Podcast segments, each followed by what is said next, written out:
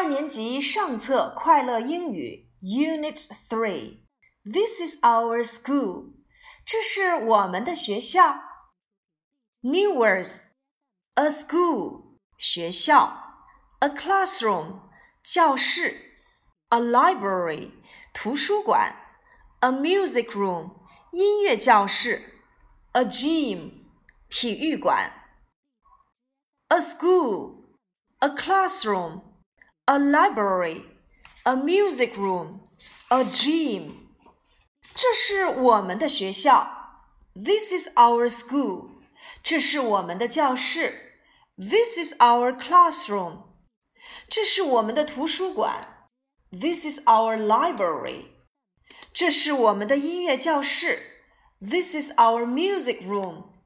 这是我们的体育馆。This is our gym。 欢迎来到我们的学校。Welcome to our school。欢迎来到我们的教室。Welcome to our classroom。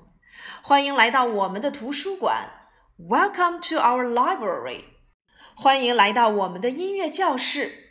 Welcome to our music room。欢迎来到我们的体育馆。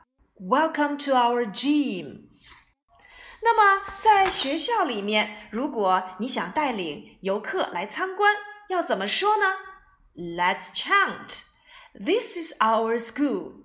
Welcome to our school. This is our classroom. Welcome to our classroom. This is our gym. Welcome to our gym. This way, please. 请这边走。这是我们的学校，欢迎来到我们的学校。 这是我们的教室，欢迎来到我们的教室。这是我们的体育馆，欢迎来到我们的体育馆。请这边走。This way, please. This way, please. Thank you. 如果何老师想让你来介绍一下你的学校，你应该怎么说呢？This is our school. We all love it. This is our music room. We all love it. This is our art room. We all love it.